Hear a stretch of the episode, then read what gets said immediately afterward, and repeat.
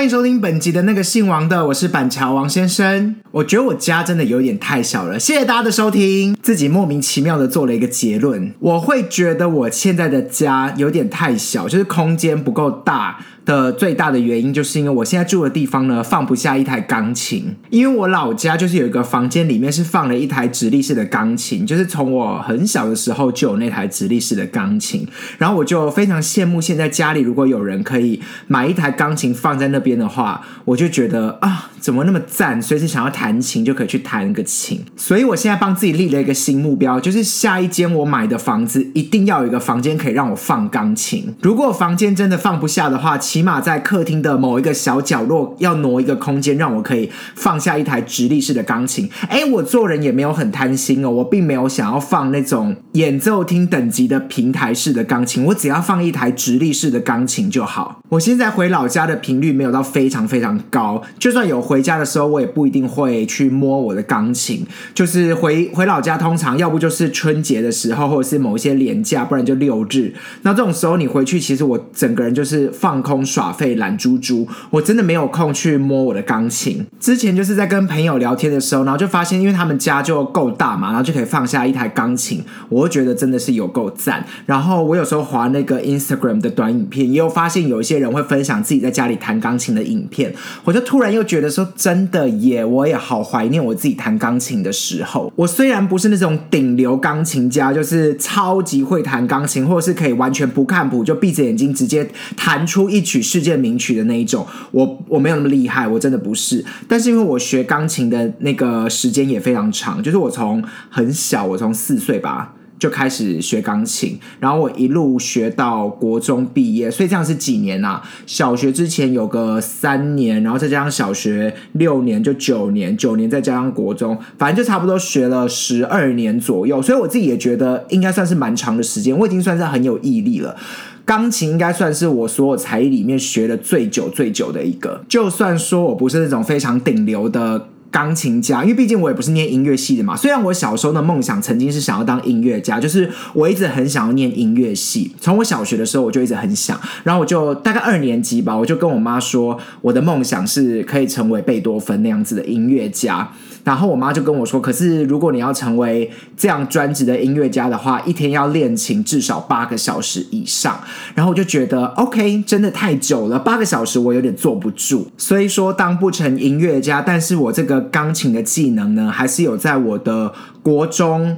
高中我忘记有没有，但国中的时候也有呃当过班上的那种弹钢琴的伴奏，就是我们学校，因为我念的是一个教会学校，就天主教的学校，然后我们就有圣歌比赛，然后我还有帮我们班的人。当钢琴伴奏，然后到大学的时候呢，因为我参加合唱团嘛，所以在合唱团的某一些表演里面也有钢琴伴奏，我也当过钢琴伴奏，所以应该我的钢琴能力还算 OK，就是片假片假还可以蒙混过关的那一种。今天这一集就想跟大家分享一下我曾经从小到大学过的才艺，然后我我不知道现在的家长会不会也让小孩去学很多有的没的东西，因为我所知道的现在有很多那种什么潜能开发课程，我不知道那个算不算才艺，但是就是项目越来越多，现在小孩感觉压力超大，就是从小爸妈就会开始培养自己的小孩，然后去学各式各样的东西。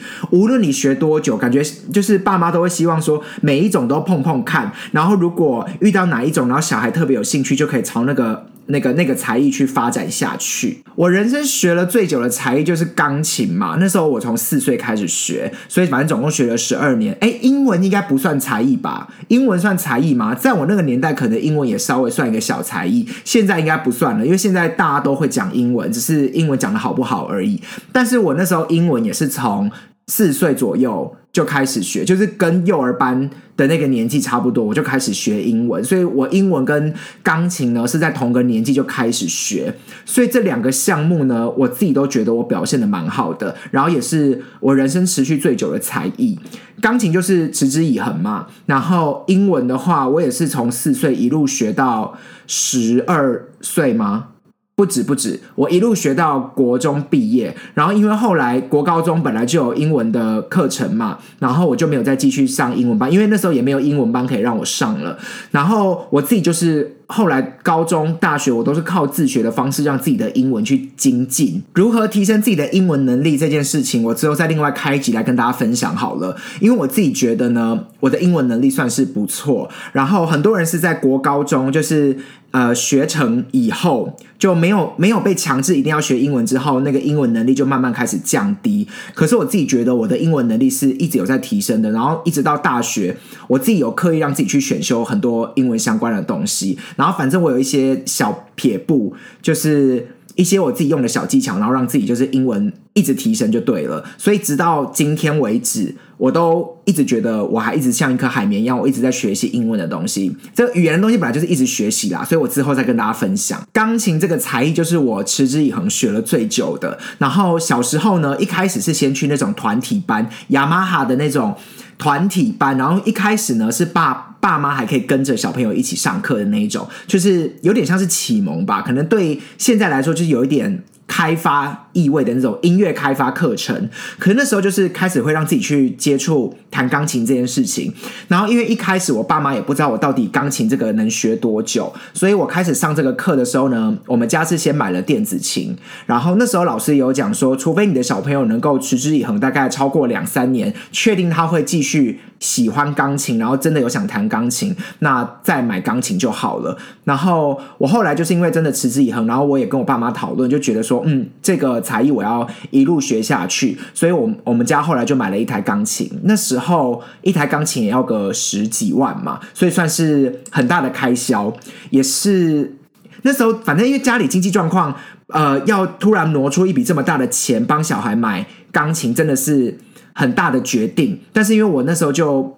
一心想要当音乐家嘛，我就很很喜欢钢琴，所以我爸妈也就觉得好要培养我这个小朋友。我也是很感恩我的父母给我这样子的机会啦。然后那个小时候在上那个团体班的时候啊，然后我呃随着一年一年过去，然后那个团体班的学生就越来越少，因为有很多小朋友就会阵亡，就是他们可能就生存不下去。然后最后呢，到已经剩下不到大概只剩下大概四五个人之后，然后那个老师就会开始问说：“哎，有没有学生想要继续？”跟他私底下，然后去学钢琴，然后就是弹真正的钢琴。然后后来我就决定去找那个老师，然后就去学钢琴，正式开始我的钢琴之路。说老实话，学钢琴的路真的很漫长，然后中间也是一度有想要放弃，但是我每次都在快要放弃的时候，又会回头，就又会觉得我好像要继续坚持下去，要撑下去。其实我觉得它也是一个意志力的挑战，因为每次大概遇到一个比较困难的东西，就是。都会有瓶颈嘛，它就是有有点像一关一关这样子，然后每次都会有一个关就是特别难过，比如说我们那那时候一次大概就会弹个五六本的课本，然后那那几本音乐本呢，就是每一次都会。呃，练习大概一首到两首的曲目，然后其实一开始的曲目都非常的无聊，然后也都是自己没有听过的，就是一开始都只是练习指法嘛，确定你的手指要很灵活。然后一开始我就觉得啊，这些音乐都没听过，好像也没有到特别好玩，可是就知道说哦，这就是基本功。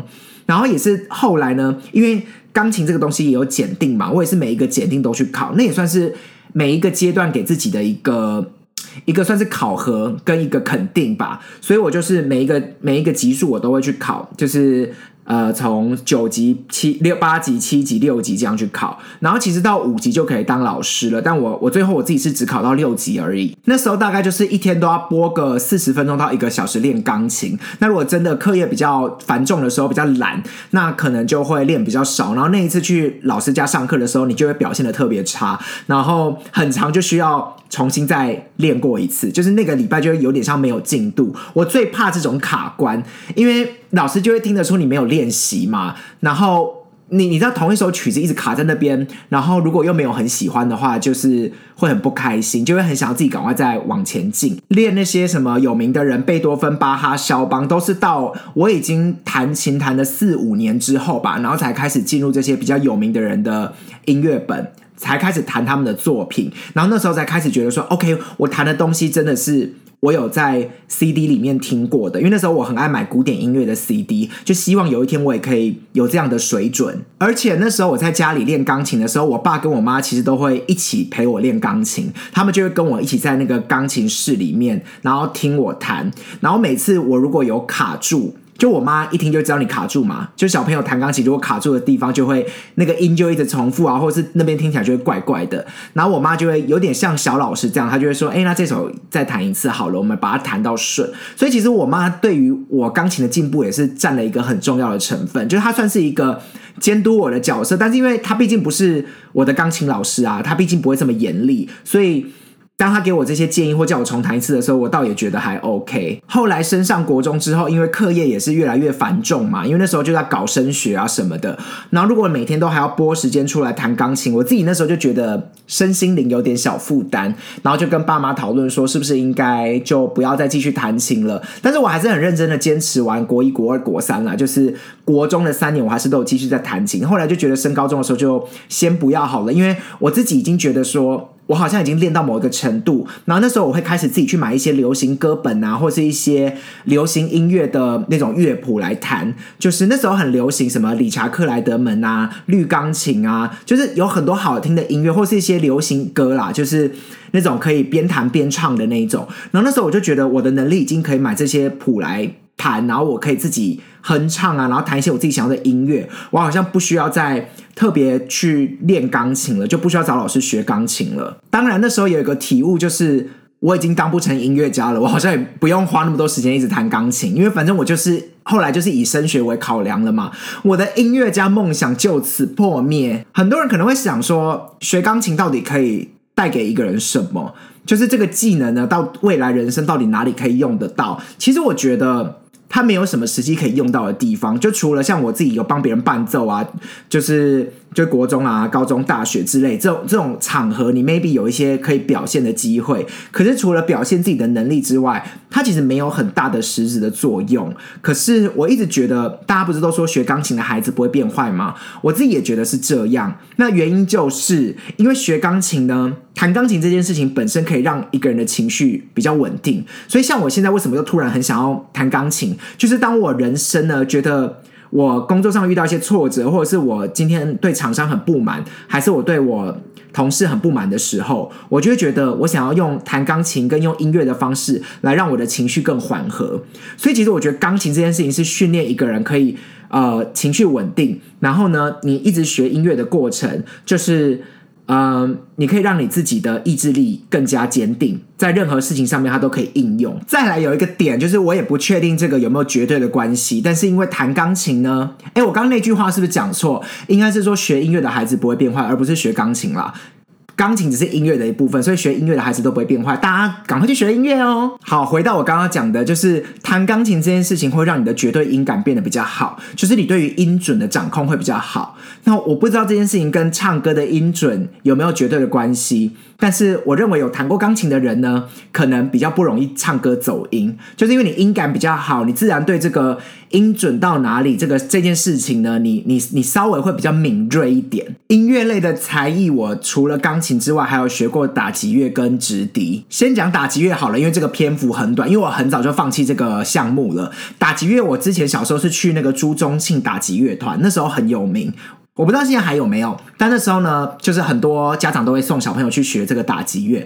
然后我之所以放弃的原因呢，有一个很大的点，就是我觉得很无聊。他很长一堂课里面，可能只教你怎么敲三个音，然后教你敲一个节奏，咚咚咚，这样子他可能就可以上一堂课。然后那时候呢，我不知道是我已经学过钢琴还是怎样，我就觉得。并且搞整笑诶吗？我真的觉得我被当成笨蛋。我是不知道他是不是因为一个班级的人很多，然后他需要用那种循序渐进的方式去教学大家，让每个小朋友都可以跟上，所以他才教的那么慢。那时候我也是上了不少堂课吧，我应该至少也有撑了一年。可是我后来就觉得真的太浪费我的生命了，我就跟我妈说，我真的不想再继续学了。我觉得又花钱又花时间，然后我又找不到乐趣，我就不想要做了。那时候啊，那个。打击乐团，它还有一个上课就可以集贴纸的活动，我到现在都记忆犹新。因为他每次上课集贴纸啊，可以换一些小奖品，然后其中一个小奖品呢是一对小铜钟。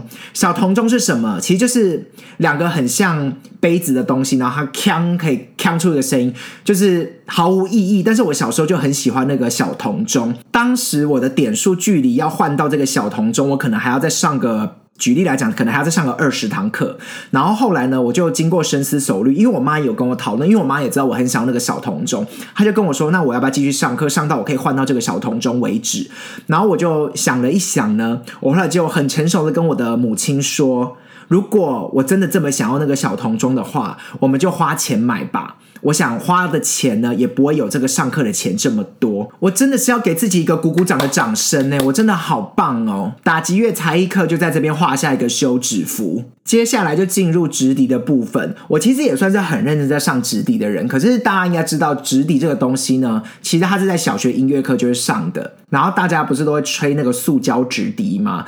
但当时呢，我的小学呢就有个老师，他是专门在教大家吹直笛。然后他的直笛呢，就是是进化版的，就是它会晋升到木笛，就是木头做的，然后是。更认真的，不像一些小朋友只是吹一些好玩的。他们那个木笛呢，就是也是会吹一些他们木笛领域有一些很厉害的音乐家，然后古典音乐啊什么之类，就是是很认真的木笛。然后每一只木笛呢，也都非常的贵。像我们现在随便买一支直笛，可能一两百块就买得到，但是一支木笛呢，可能要三万五万。当时就是因为我妈跟那个音乐老师也非常的熟识，就想说，那也把我送去，就是学个木笛好了。我木笛前。前前后后也是学了多久啊？至少也有个六七八年吧。因为从小学一路学到国中，大概我是先结束木笛的学习，后来才结束钢琴的啦。因为我那时候练木笛呢，我们那时候小学还有那个。木笛的乐团就直笛乐团，然后还会出去比赛。然后当时呢，因为我是练木笛嘛，然后我我也有以个人身份再去参加那个木笛的比赛。就那时候也是征战无数啊，然后都没有得名。反正那时候以个人身份参赛，我觉得也算是老师的业绩。就是如果他教的学生呢表现很好，得名就变成他的一个活招牌。然后我记得我们那时候老师也会筛选一下嘛，我们表现比较好的有三个学生被他挑选出来，可以代表。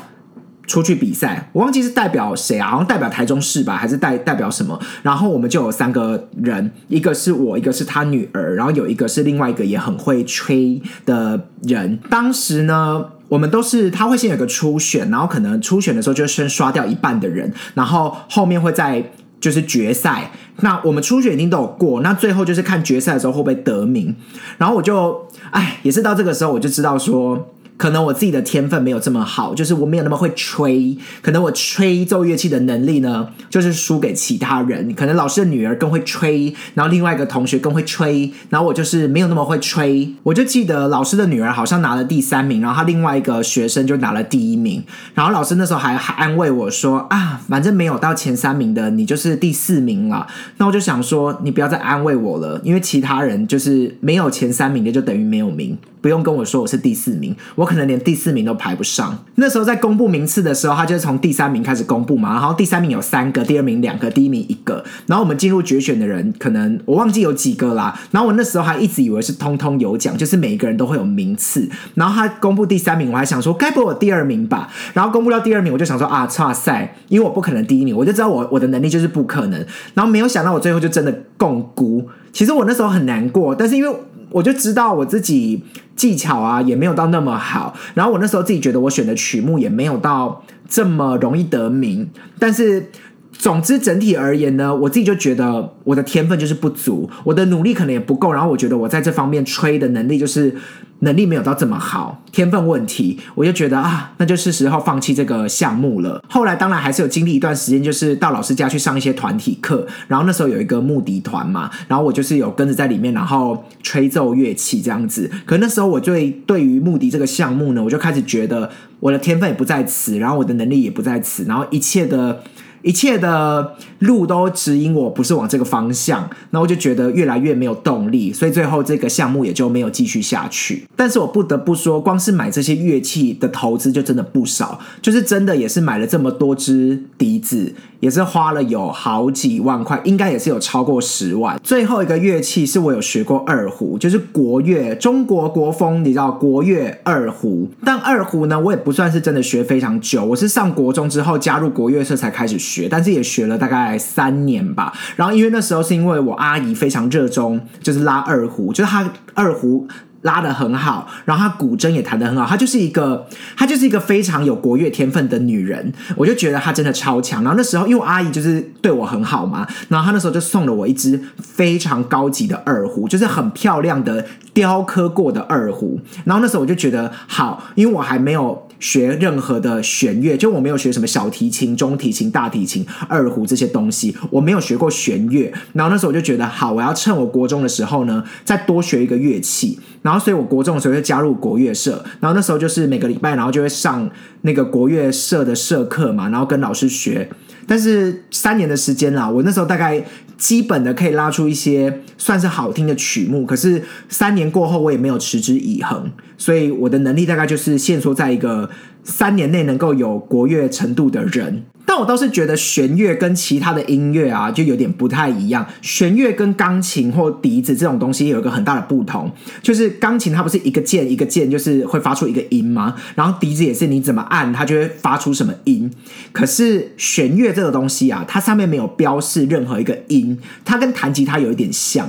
然后所以像小提琴啊、吉他或者是二胡这种东西，它其实都更需要绝对音感，因为它有很多音都是滑音，就是你要靠你。的指手指头，你的手指头要非常的灵活，在那个弦上面，在那个丝，那个叫什么啊？就是那个对啦，反正就是琴弦上面，你要能够非常游刃有余的移动行走，然后去。感受出跟表达出那个音乐，然后那时候我就觉得，OK，我好像这个部分天分也还好而已。可能因为我也没有从小学吧，所以我就一直觉得我的整个控制的状态就是没有到非常好。就是我我自己觉得我拉出来的东西就是会比较生硬，就你会听得出来说这个东西不是一个高手。制造出来的音乐，就是我虽然音可能拉得到，可是就是你知道没有那么好听。音乐的部分，我大概就是这几个项目，然后所以我自己觉得，我自己觉得最有心得，当然就是钢琴，也就是为什么我很想在家里摆一台钢琴，因为我至今我还是很喜欢钢琴，然后我就觉得我还是有很多。想要谈的东西，就突然可能年纪大了吧，又开始怀旧，又会觉得说，嗯，我想要再回味一下以前的那种感觉。除了音乐之外呢，我还有学的别的才艺，就是游泳。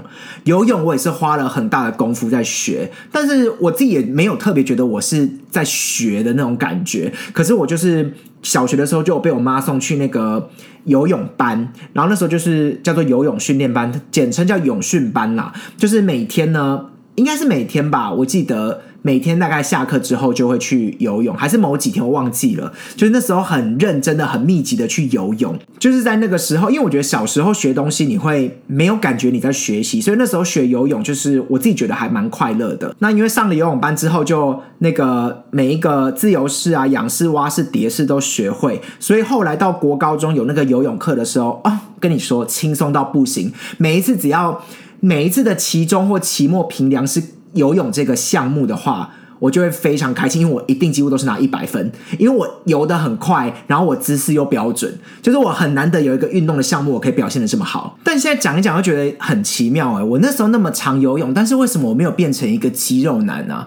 我如果那时候那么爱游泳，我应该身材要很好啊。我也不知道发生什么事，但 anyway，就是游泳这件事情并没有让我身材因此而变得很好。那时候那个游泳班呐，哎，我也不知道是不是因为它有分级，然后它那个分级方式是用泳帽的颜色，比如说我忘记时。际颜色怎样？好像蓝色啊，呃，就是最低阶的，然后到白色呢，就是最高阶的。然后我觉得人就是会有那种比较心态，我那时候就一直觉得，好，我要想办法呢，一路就是游到最高阶的，就是我要一路换成白色的泳帽。然后最后呢，我也真的就换到了那个白色的泳帽，就是我有达标了。啊，达标之后，我就后来又觉得说，OK，我已经达标了，我好像可以不用继续学了。我只是要表达说，人生所有的事情都是由小见大，见微知著。就从这种这么小的事情，就发现大家就是很爱分化族群，就是很爱你知道分级，就是分级是在 anywhere 都会发现的事情，就连游泳这么小的事情都要分级。可是，哎，也只能说有分级才会，就是那个能力才会区别出来，因为你要因材施教嘛。就像朱宗庆打击乐团为什么会被我摒弃，就是因为他把我当。白痴在当，可是你看游泳课就没有把我当成白痴，他就是根据你的能力呢。你如果能力变好，你游得很快，你就会被提升到下一个班，你就会被提升到下一个 level。只能说人生就是要竞争才有动力，但是同时也是这个动力呢跟竞争就是会把我逼死，然后我又把自己逼疯，所以每一次呢就是轮回，我最后又把自己逼疯。运动项目呢，除了游泳之外，我还有学桌球。然后那时候桌球呢，也是有找老师教。然后后来呢，教完之后，后来就是我爸会教我怎么打。然后因为我爸也很会打桌球，然后因为我们社区呢也有桌球桌，所以我跟我爸就很常下去打桌球。就是因为他在那个一楼就是公共区域，所以我跟我爸就很常去练习。但是我跟你说，所有的项目啊，只要是你的亲人教你，就是你的爸或你的妈。直接教你这个项目的话，就是效果都会很差，因为就会很容易吵架。他会觉得你怎么那么笨啊？你怎么连这个都不会？你为什么连球都接不到？你为什么球都不会杀？反正我爸那时候就是。他非常爱羞辱我，他的一一路以来呢，他都没有改变他的个性，他就是很爱羞辱我，他就是很看不起我，他就他就他会觉得他用羞辱我的方式就可以让我进步的很快，然后确实呢，他羞辱完我，我我真的能力也会就是有所提升，但是我就会傲嘟嘟，我觉得很不爽，然后有时候我就会对他大吼大叫，我就对他大小声，因为我就会觉得啊，都不要打啊，这么凶啊，都不要打啊，啊，我打这样怎么样吗？我这样站站姿站的不好吗？我这个球怎么样吗？就我会很不高兴，你知道，我小时候我就会很容易就是暴气，我就不爽，我就觉得不要用这种方式跟我讲话，你可以好好教。但没办法，因为我爸也是恨铁不成钢的那种人，所以他就会希望我表现的很好。那我觉得他就求好心切。然后那时候呢，因为我们社区有时候会办一些联欢活动，就是大家会有一些比赛，什么桌球比赛，然后我爸就是一定会叫我去参加这种比赛。然后，啊，那时候就是有人打的比我好。然后他又会很希望我赢，可是他又知道我赢不了，我就觉得你不要给我这么大的压力好不好？我那时候我记得我最后比完，我好像第三名吧，但是我就是比完，然后我就开始爆哭，就大哭，因为我就觉得我人生为什么要这么辛苦啊？而且那时候赢我的两个人都是比我年纪大的哥哥，然后那两个哥哥其实人都非常好，他们现在都结婚了，然后他们就是很善良的人，因为那时候他因为他们能力都比我好嘛，就是。我跟你讲啦，我可能可以赢很多人，但是因为他们比我高，然后能力又比我好，他们其实要吊打我是非常容易的。他们其实可以把我杀的片甲不留的那一种。然后那时候在比赛的时候，我就很明显觉得他们有稍微让我不要输的那么难看，就是可能会让我个。一一两个球，就是让比数不要太悬殊，所以我现在还是感恩的心，我就觉得你们好人一生平安。那时候我们社区还有一个很奇怪的课，就是曾经有一度呢，不知道是谁的亲戚有在教散打搏击。散打搏击呢，就是有点像武术的东西，就是挥拳的那一种，就是打打打打打打的那种感觉，就是有一种比较。嗯，李小龙的感觉吗？I don't know，反正就是散打搏击，大家可以自己去 Google。那时候那个散打搏击的老师就是某一个社区的人的儿子吧，从美国回来还是什么的，I don't know，我已经完全不记得了。反正就是一个 A B C 回来教。那时候不知道是因为明智未开化还是怎样，反正大家就觉得只要是 A B C 来教的，放的屁都是香的，就觉得 A B C 赞，A B C 一定就懂最多，所以 A B C 来教课，就是所有的小朋友都要去学这个东西，因为学这个东西就。赞！我跟你说到现在，我上过什么东西完全不记得，而且我也不知道学这个散打搏击到底要干嘛。就你学这个散打搏击呢，你也不能真的在真实生活中就是打人啊，然后好像也没办法防身。就是我完全不知道学这个东西能为我的人生带来什么。然后没教多久吧，他好像就要回美国。我想说，What the fuck？那。你就是学这个学个皮毛有啥屁用呢？除了音乐跟运动之外，我那时候还有学另外一个才艺，就是画画。但是画画这个东西呢，我其实觉得，我觉得应该是我没有天分吧。我现在自己想一想啦，因为我好像没有办法照老师教的东西，就是完全画成他要的样子。可是其实我觉得画画这东西好像也是见仁见智吧，就是每个人都有自己的美感啊，好像也不需要特别就是一定要画成怎样。可是我就有觉得说，像有些人就是信手拈来，一支画笔他就可以画出一个他想要的概念。可是我不知道是因为我没有被那个提供一个自由发挥的空间，因为老师通常教就会给你一个范本嘛，然后希望你画什么样的。东西在这个画面里面，可是我就觉得，就画起来就是也没有很好看。可是画画这种东西，其实我也不知道它真的能为你人生带来什么哎。因为小学、中学的时候不是有美术课吗？然后我在美术课的时候画画，其实我也觉得我表现的不差，因为。我觉得画画这种东西其实很主观，老师也不能因为你画的漂亮或不漂亮，然后给你高分或低分。你只要不要随便画，你如果是用认真用心的，其实你分数也不会太低嘛。总之，我就知道我自己的画画能力绝对没有办法，就是变成比如说画国画啊、画水彩画啊，或是画那种素描。我就是。比较没有那种概念，你知道吗？有些人就是随随便便画素描就会很很好看，可是我觉得我就画不出来，我就没有那个技能。我每次对于那个光啊、影啊，我都只能用自己的感觉。然后我又觉得画画这种技能，就是如果老师教课，然后。把每个学生就教画出来东西都一样，或者我们比如说我们每个人都画一棵树好了，然后你都教每个人说哦，你就从这边开始画，然后你要画成一个怎么样？那最后不是大家产出的作品都一样吗？那请问就是学这个画画的意义是什么？我就觉得很 boring，因为你学画画不是应该要启发每个人心中的就是创意吗？你应该每个人可以画出不一样的东西呀。我就觉得老师更应该要。就是在乎的点应该是你教大家怎么做绘画的这个技能，而不是去画出一个完全大家都一模一样的东西。认真的这种画画，我真的是就觉得还好，但是我倒是蛮会画小插图的。后来就发现自己很爱画课本，然后小时候不是很喜欢，就是买那种笔记本啊，各式各样漂亮的笔记本，然后我就在里面画一些图案，就画一些可爱的东西。我就觉得好，就这样就可以了。就是画画这个技能呢，只要能让我自己就是。无聊的时候可以涂鸦，可以画出一些我自己觉得开心的东西就够了。哦，我突然想到，我好像也学过直排轮，我也认真的滑过直排轮，然后我也觉得直排轮很好玩。所以后来呢，我去那个小巨蛋，小巨蛋不是有个冰宫吗？反正小巨蛋溜冰的时候，我就觉得它跟直排轮很像，然后我就溜的还不错。所以我觉得有些技能呢，应该就是来帮助你体验人生的。所以刚讲的这些，就是我小时候学过的才艺。我小的时候那时候很流行，就是家长会让小朋友去学珠心算，我现在是真的奉劝，就是如果你是家长，然后我不我因为我不知道现在还有没有珠心算这种东西，但是呢，它就是一个完全没有用的技能。如果你是爸妈，然后你你在考虑让你的小孩去学珠心算，我真的跟你说不要，因为所有学珠心算的小孩最后呢都很没出息，就是很多 我这样讲大家一定会生气，但是呢。很多学过珠心算的人，最后也没有因此数学变得很好。它真的没什么屁用，它就只是让你算数变得比较快而已。除非就是你让你的小孩励志，就是从从小就要励志哦，就长大以后要做生意，然后是就是比如说去市场卖菜啊，或者是自己创业啊，然后卖东西，就是需要常常加总一些数字，然后都是那种很。特别的数字好了，那 maybe 你可以让你的小孩去学珠心算，不然呢，算术这件事情跟数学的逻辑本身是一点关系都没有的。小时候学这些才艺表演，其实就是让我长大的人生变得比较轻松一点啦。尤其像什么音乐课啊、运动课、运动课 那个体育课啦，就是像音乐课，其实我觉得有很多才艺表演都很不人性化。哎，我现在想一想，就觉得说，老师叫大家做才艺表演，到底是基于一个什么心态呢？因为也不是每一个人都有这个才艺的能力啊。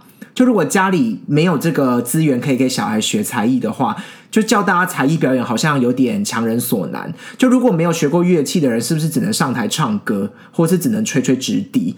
可是这个也是跟天分有点关系，好像不要强迫小孩做才艺表演。运动类的才艺，我倒是觉得蛮赞的。就是像我自己就觉得，像游泳这件事情啊，就是至今仍是受用无穷。而且我觉得游泳就是。真的可以帮助你沉淀放松的一个运动。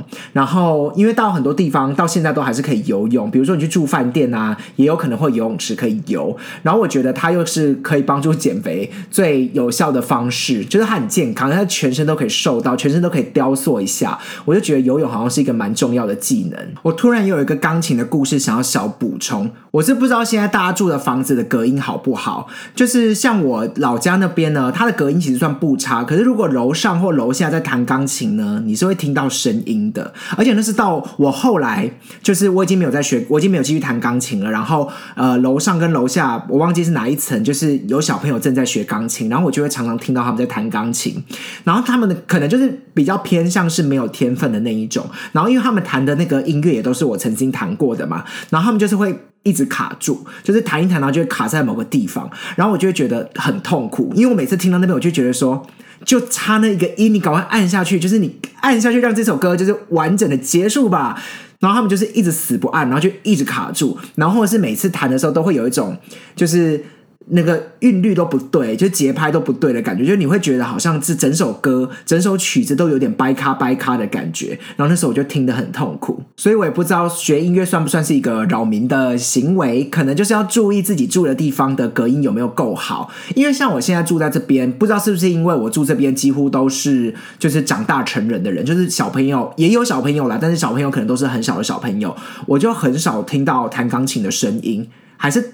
台北现在没有人在弹钢琴啊，应该不可能啊，还是我 I don't know，还是因为我我住了这边，就是可能塞不下一台钢琴，只能弹电子琴。反正我就是很少听到钢琴的声音。可是如果我每天都会听到钢琴的声音的话，我是不知道说这个声音是不是会被投诉。而且当我仔细去计算这些才艺课所需要花费的费用的时候，就会发现学才艺真的很贵。所以我现在真的就是。也是保持着一颗感恩的心啦，觉得我爸妈那时候愿意投资这么多才艺的费用在我的身上，应该就是也很希望我可以成功的，就是持之以恒的找到一个我有能力的才艺，然后继续下去。当然，我不知道他们当时是基于一个什么心态，然后希望我学才艺，但是就是幸好我还是有还是有成功的才艺啦，就是有表现比较好的才艺。结论就是养小孩真的很贵，如果你希望你的小孩就是。同时又学才艺的话，真的是一笔很可观的消费哦。我现在想起来，我小时候没有选择要那个音乐的部分，我没有选择弦乐的最大原因了，因为大家都说，比如说学小提琴啊、吉他这种乐器呢，很容易手会长茧。然后我那时候就觉得手长茧不好看，就手会变粗。我想说，怎么可以？我的手就是我的手是不能工作的手。嗯，我的手就是要北泡泡又咪咪，我的手就是很嫩的手，我的手怎么能就是长茧呢？怎么可以变粗呢？然后大家都说弹钢琴的手会长得很漂亮，所以我就觉得 OK I got it，我就是只能弹钢琴，因为弹钢琴手会变得比较修长，所以呢。这个结果论确实，我的手就是长得蛮漂亮的，我也是很自豪。然后我的手就是摸起来真的蛮嫩的，就是指腹的地方，就是指尖啊那个位置都不会粗粗的。我小时候的时候是真的有认真考虑过要考音乐班，然后还有跟我妈大讨论，就觉得。我就是人生的志向，想要当音乐家嘛。然后我希望我人生最后呢，就是进入什么国立交响乐团啊，或是成为什么首席之类的。我就觉得很酷。但我后来想想，不知道是不是因为那时候就觉得我我不想念书，我就觉得如果我不念书，我自己只我只做音乐的话，那该有多好。后来就发现没有这件事，因为就算念音乐班，还是要念书，就变成我的那个如意算盘就失败了。我就想说，我以为可以。就只顾音乐就好，念书就可以不用这么认真。结果发现没有啊，还是要念书。那我就想说啊，如果我因为念音乐班，然后我书念不好，然后我音乐如果又没有做好，然后我我也没有成为音乐家，然后如果我也考不上，就是什么国立交响乐团或者是什么什么乐团的话，我就进不去任何一个乐团，然后当不成首席。哎，因为念音乐班的人那么多。很多人最后也是成为音乐老师而已啊！哎，我没有说音乐老师不好，我的意思是说，因为我的梦想毕竟是进入交响乐团嘛。那如果那个梦想达不到，那是不是很有可能我就是去当音乐老师？因为你念音乐系或是念音乐班，你最后的出路差不多就是这样啊。那我就想说，哎，那也有可能就是一头空哎。就是我人生最后就是完全没有达成我的梦想，然后因为我并没有想要当音乐老师啊，我就只想要去当首席，或者是想要进入交响乐团。可是这个梦很有可能会破灭。理性的思考之后，我就觉得好吧，算了，反正我就断送了这条路。我就怕我自己会饿死，我就怕我自己当不成我想要的那个职业，然后我又会饿死。因为我跟我爸妈就常常会看电视嘛，我到现在都还是会跟他们看电视的时候看那个交响乐团在表演音乐。然后因为我很爱看那个，就是我就觉得哦，他们超厉害，然后又又有一种看我小时候的梦的那种感觉，你知道吗？然后我就看着那个交响乐团，然后我看我看一看，我就觉得不对不对，something's wrong。因为呢，那些交响乐团，尤其尤其是什么国立交响乐团或什么某某某爱乐或什么之类的，然后就发现里面很多人就感觉都很资深哦，就是年纪可能都四五十岁之类的。然后我就想说啊，如果你们这些人都站在那个位置不退休的话，那我们这些后起之秀，就到时候如果我真的念音乐班，那我不是要跟你们这些人去争这个位置？可是你们也不会退休的话。你们还站着，那我我的名额就变得很少啊！就是感觉要出人头地真的太难了，要成为那个一颗星真的是难上加难。然后因为我妈有一个很好的朋友，然后她的两个女儿都是学国乐的，就一路都是念音乐班的。然后我就是看着他们长大嘛，他们大概大我一两岁左右，然后我就一直看着他们。我那时候就觉得说。念国乐真好，就是一路都念音乐班，就是他们感觉在实现自己的梦想，而且他们两个那两个那个女生呢，都是非常有天分的那种，就是每次去比赛一定都会拿冠军的，就是真的有天分，真的对音乐有天分的人。然后他们现在在干嘛？两位都嫁做人妇，然后也没有继续在音乐这条道路上继续努力。我想说，哈，你们就是这么有。能力这么优秀的人，你们都征战无数都冠军哦，然后他们都还是有到那个大陆去深造，就去真的国乐的发源地去进修的那种，然后就是非常非常优秀。然后后来呢，他们现在人生的出路就决定找个男生嫁了，然后也没有要继续做音乐这条路。我就想说啊，如果今天是我啊，然后我我也做这个，我甚至可能没有那个天分可以。当冠军，你看我之前直笛比赛就目的比赛，我甚至连前三名都排不到啊！如果我就是永远是那个二线、三线的人，那谁要跟我结婚呢？谁要跟我在一起？我可能就赚不到几个钱呢。我也是，我的人生要怎么过啊？你们说嘛，你们说嘛！我就觉得人生真的好难哦。当然，我还是祝福所有有音乐梦想的人，可以在自己的道路上，然后最后成功。但我这条路已经没了，所以。我的人生现在就是这样，反正我人生学的所有才艺呢，其实都没有真的在我的人生道路上给予我很实质的帮助，但就是算是当成一个可以让我舒压的工具，或者是一个调调剂身心的工具吧，就是这样子。最后的结论是不是太泄气了？我没有要泄气的意思啊，我。其实今天是很开心的，想要跟大家分享才艺的部分，所以呢，我还是希望大家可以如果有呃能力、有机会，就是学学才艺也是很赞的哦。竟然在一个这么怪的地方做结尾，好了，那今天的分享就到这边。那如果喜欢我的节目的话呢，欢迎给我一个五星的评论。那我们就下一期再见喽，拜拜。